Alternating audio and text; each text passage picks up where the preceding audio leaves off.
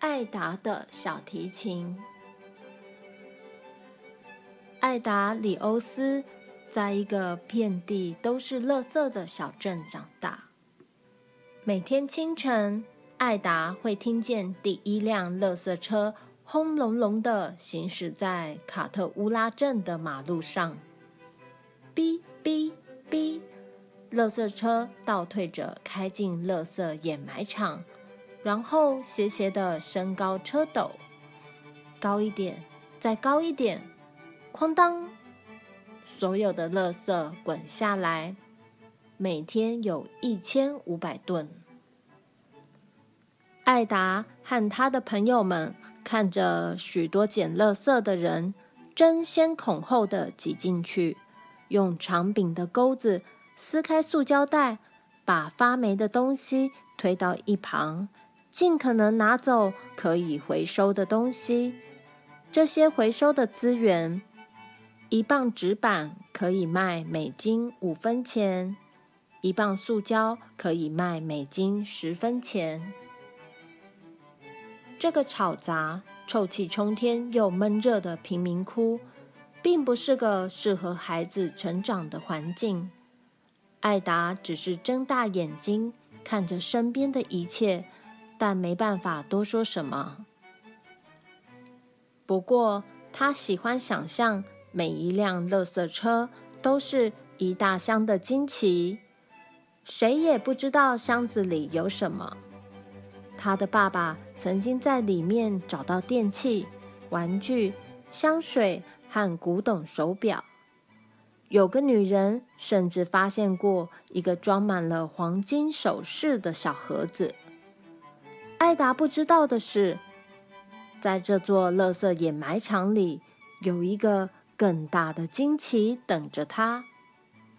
每天，艾达的爸爸妈妈去工作，奶奶米瑞恩就留在家里照顾艾达和他的妹妹诺艾利亚。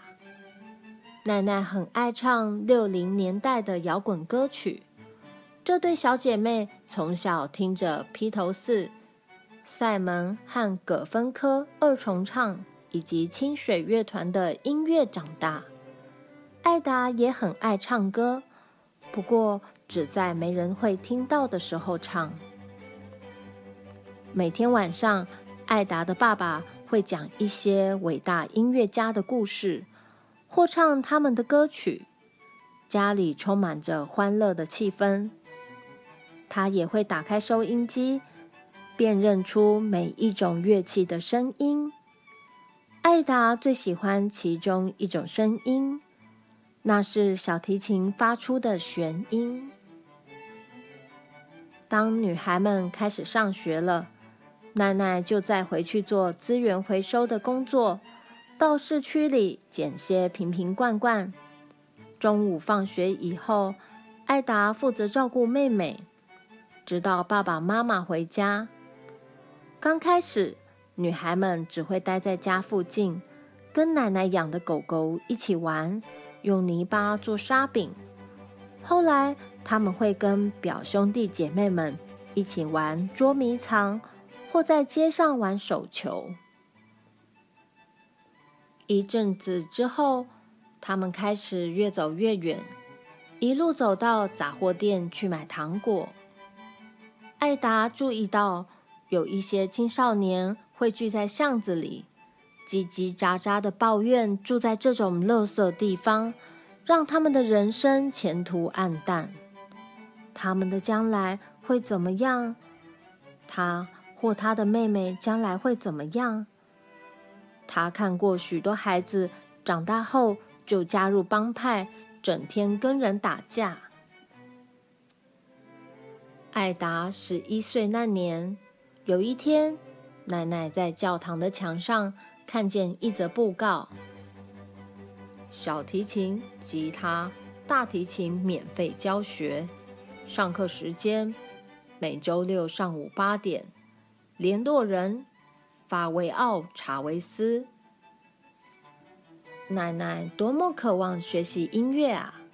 她心想，对她来说也许太迟了，但对他的孙女来说却是个好机会。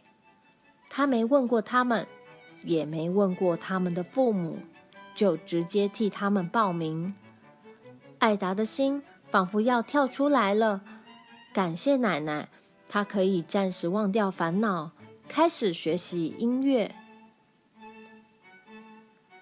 第一次上课时，查维斯老师带来三把吉他和两把小提琴供大家使用。艾达立刻选了小提琴。一共有十个孩子报名上课。令人沮丧的是，艾达和他的朋友们发现乐器不够大家使用。他们很快就意识到还有一个更大的问题：孩子们需要在家里练习，可是，在卡特乌拉。把昂贵的乐器带在身边并不安全。在这里，一把小提琴比一间房子还要贵。查维斯老师看着孩子们在碎玻璃和生锈的金属之间演奏，他知道自己一定得做些什么。他想起有一个制琴师乐团，演奏时都是用自制的乐器。这就是他需要的。于是，查维斯老师拜托外号“可乐”的戈麦斯先生帮忙。戈麦斯先生是一位资源回收者，同时也是一名木匠。戈麦斯先生找到了一个破了大洞的废弃桶子，他可以用什么来修补呢？他在垃圾堆里翻来找去。发现一张旧 X 光片，有用吗？当然有。戈麦斯先生不断做各种实验，而其他人也来帮忙。例如提多罗麦欧，制作乐器并不容易，不过他们不停尝试，看看用哪一种材料可以发出正确的音符。他们把油桶变成大提琴，把水管变成长笛，把木条箱变成吉他。很快的，教室里有了足够的乐器，给所有想要学音乐的孩子。艾达选了一把用旧油漆罐、铝烤盘、一把叉子和一些木条做成的小提琴。它对小偷而言没什么价值，却是艾达的无价之宝。他终于拥有属于自己的小提琴了。查维斯老师拟定了严格的计划，每堂课三小时。因为没有教室，所以他们在户外练习。不论外头是三十八度的高温，还是会有突如其来的大雨。一开始练习时，艾达和其他孩子们都很煎熬，弹奏出的高音与低音听起来老是铿铿锵锵撞在一起，一点都不和谐。查维斯老师告诉孩子们，学习演奏乐器需要一段过程，跟你有钱或是贫穷，是丑是胖或是瘦。一点关系都没有，谁都不可能一夜之间就学会。有些小孩觉得太辛苦，决定放弃，但艾达并不这么觉得。除了上课时间，他还会在家里练习。有时候，他一天会练上两小时。没多久，各种吱吱嘎嘎。铿铿锵锵或咿咿呀呀的声音，总算对上音调，变得和谐。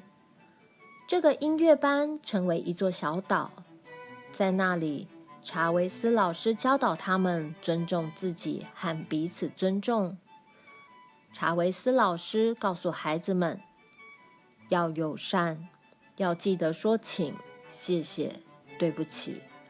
当你决定做某件事之后，就要全心投入。这群来自垃圾堆的孩子们，努力学习正确的音调，互相聆听，融合在一起。就这样，再生管弦乐团诞生了。从那时候开始，卡特乌拉镇的气氛跟以前不一样了。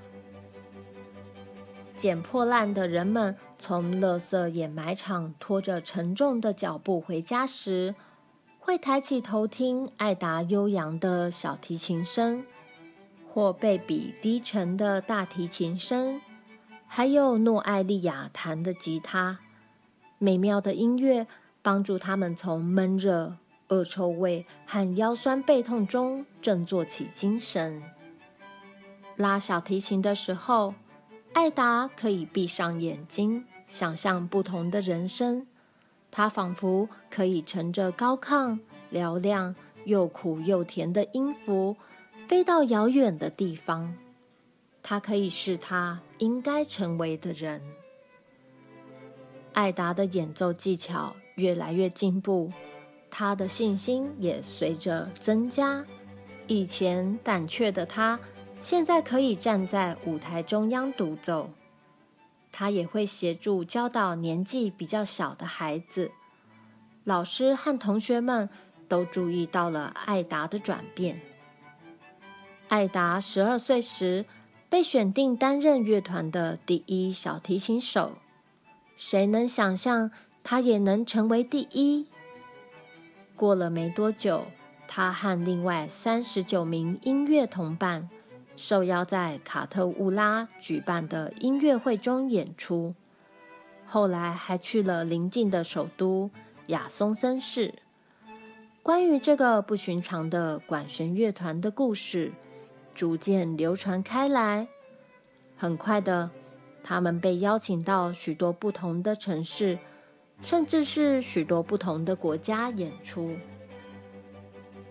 艾达和朋友们。第一次搭飞机，第一次住进饭店，在里约热内卢清澈蔚蓝的水中游泳，第一次品尝糕点和凤梨，见识到许多他们从来无法想象的景观。这个世界令他们惊奇赞叹，就像他们也令世界惊奇赞叹。艾达十六岁时，乐团收到一个很特别的邀请，他们受邀和闻名世界的摇滚乐团一起巡回演出。他们的第一场演出是在哥伦比亚的波哥大，有超过三万五千名观众等待他们。艾达紧张到无法用言语形容，他不知道该如何上台，或如何跟观众打招呼。他的脑中一片空白，他看见的是一座闪闪发光的巨大舞台，听到人们不断尖叫。